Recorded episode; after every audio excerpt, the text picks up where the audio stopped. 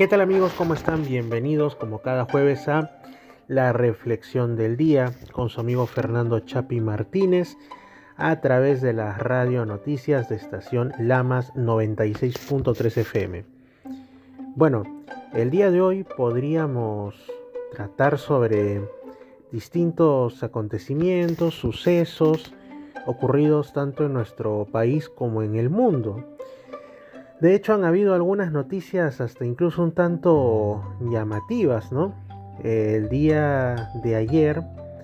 eh, salió una, noticia que pues ha estado siendo replicada eh, e incluso, eh, creo yo, sobredimensionada respecto a que en Estados Unidos se habría admitido ya por parte de un, vamos a decirlo así, un agente de alto rango, que eh, los estadounidenses tendrían en su poder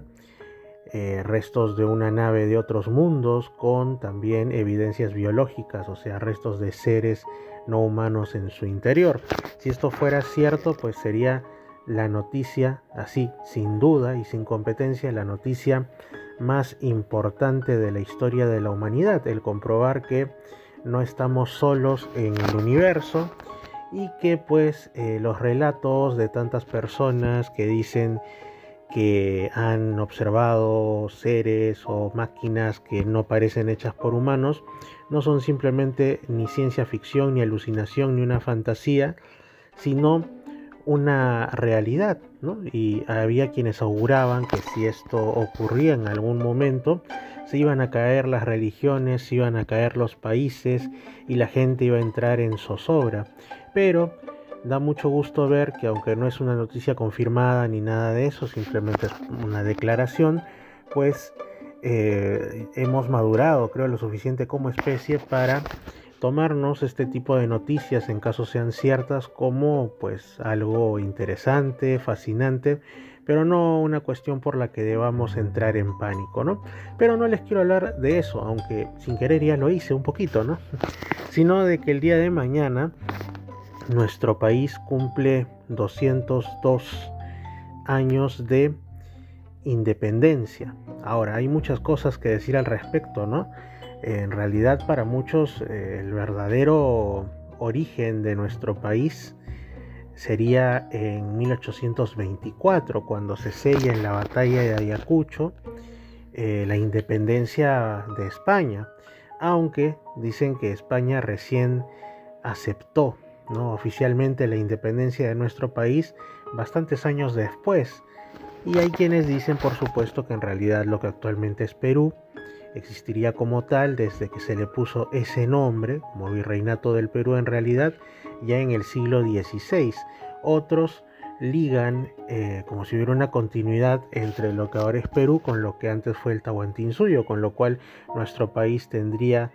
ya más siglos, inclusive desde el siglo XV o XIV aproximadamente. Así que hay muchas maneras de intentar ver qué tan antiguo es este territorio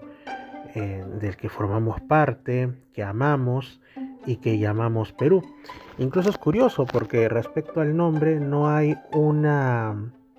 digamos, una postura eh, que esté totalmente clara respecto al origen. Nosotros hablamos que somos peruanos, que vivimos en Perú, pero eh, lo que se nos dice eh, que es más una tradición que otra cosa y por ende puede tener un elemento más mítico que real, es que venían los españoles de, norte a sur y que en algún punto que para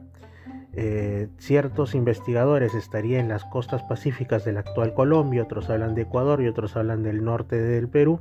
pues se encuentran con un cacique al que le preguntan dónde estaban y todo eso, y bueno, el cacique dio su nombre en realidad, que era algo así como Virú,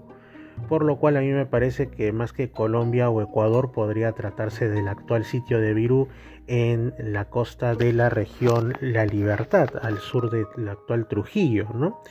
Y ya los españoles, para simplificar, llamaron no Viu, sino Perú, para hacerlo más fácil a la pronunciación hispana, a todo el territorio que iban encontrando. Nuestro país en realidad es una mezcla entre aquellos eh, aquellas grandes civilizaciones prehispánicas, no solamente los incas, sino todos los que estuvieron en el territorio que actualmente pues está unificado bajo el nombre de República del Perú, ya sean los antiguos mochicas cuyos descendientes la etnia muchic se dice que aún existe, se dice que aunque no está reconocida de tal manera por el Estado peruano, pues todavía existen muchics en el norte del Perú. Están también por supuesto los chancas, los huancas y muchos, muchos otros y por supuesto las etnias amazónicas, todos y cada uno con su particular historia, en algún momento estados independientes, pero ahora todos formamos parte de un mismo país. Y esa unificación justamente se da a raíz de la aparición de los españoles en estos lugares. Y bueno, lo unificaron, formaron un virreinato que al final era una parte más de España. Después eh, se dice que nuestro país fue uno de aquellos lugares de, los dominios españoles que menos ganas tenía de independizarse. En realidad aquí estaban, eh, no sé si a gusto, pero por lo menos conformes o no tan disconformes la mayoría o al menos un gran grupo con eh, formar parte de España, pero vinieron eh, ya sea San Martín, posteriormente Bolívar, de otros lugares de la América hispana a, eh, digamos así, independizar el Perú, con por supuesto también algunos apoyos locales, entendiendo que si el Perú, que era el centro del poder español, se dice que Lima era una de las ciudades más importantes de, de esos siglos a nivel mundial, pues ellos lo que comprendían, San Martín Bolívar y otros, era que si el Perú no era independiente de España, España tendría siempre una base desde la cual emprender una reconquista, que en eso los españoles ya eran expertos, de, digamos, eh, Colombia, Venezuela, Ecuador, Bolivia, Argentina, Chile, etc. Así que querían librarse del problema. Y bueno, ese quizá es el origen de algunos conflictos que han habido a nivel de identidad de nuestra patria, ¿no? El Perú es un país, como muchos otros también en el mundo, que siempre ha buscado qué elementos tomar para construir una idea de lo que sería la identidad unificada,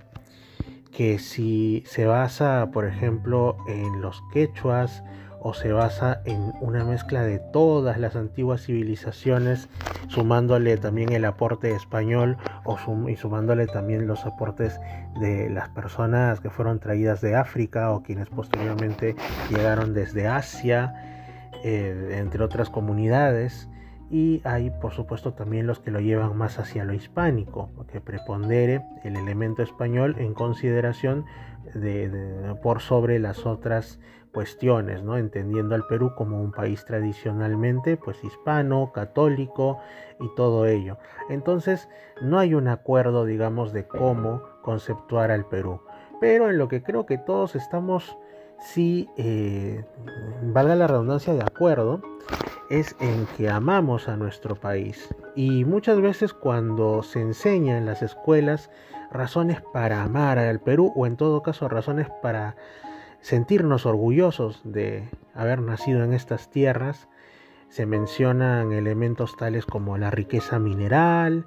o, bueno, básicamente eso, recursos naturales y algunas cuestiones arqueológicas. Eh, pero yo creo que el asunto va más allá. Creo que la principal razón y en realidad el principal, la principal fuerza que tiene el Perú es su gente. Muchos países pueden no tener tantos recursos, pero tienen, digamos, una identidad fuerte y todo ello, es decir, su gente es la que les proporciona el empuje. Y en el caso del Perú tenemos ambas cosas, tenemos recursos, tenemos territorio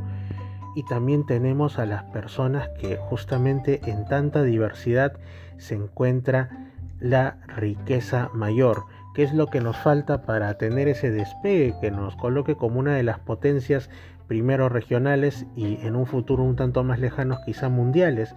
Pues creo yo que es justamente reconciliarnos los unos con los otros y dejar de tener una visión pesimista respecto al Perú y respecto a los propios peruanos. Muchas veces se ha preguntado a la gente en qué momento se malogró el Perú, para no utilizar una palabra más fuerte, ¿no? Otros se preguntan cuál es la raíz de nuestros problemas, si realmente somos viables como nación o si somos casi un estado fallido. Yo creo que esas son unas formas de, de ver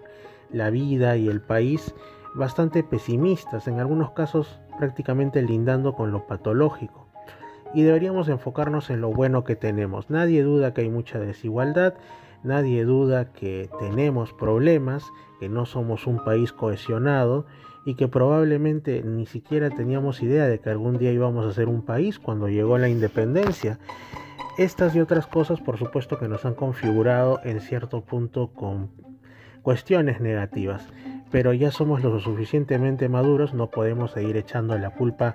que si el imperio inca conquistó a las otras civilizaciones con sangre, que si los españoles, entre comillas, nos robaron el oro, porque eso tampoco fue exactamente así, o echarles la culpa a la guerra con Chile, no, porque han pasado bastantes años, el Perú en el fondo ha salido adelante de esas y peores cosas, y simplemente falta seguir construyendo desde nuestras pequeñas trincheras, eh, digamos, las acciones que bien podamos en nuestros trabajos, desde los más humildes hasta los más encumbrados, y transmitirle ese amor por lo que uno hace en pro del bienestar general y del crecimiento de nuestro país a las nuevas generaciones, para que cuando nosotros ya nos tengamos que ir de esta existencia, pues haya nuevos peruanos que vayan construyendo poco a poco y al final llegue este a convertirse, y estoy seguro que así será después de algún tiempo, en una gran nación que no tendrá nada que envidiarle ni al imperio inca ni al virreinato español y ni siquiera recordarlos como referentes porque al fin habrá iniciado ese despegue que ya nos merecemos desde hace mucho. Amigos, felices fiestas patrias, viva el Perú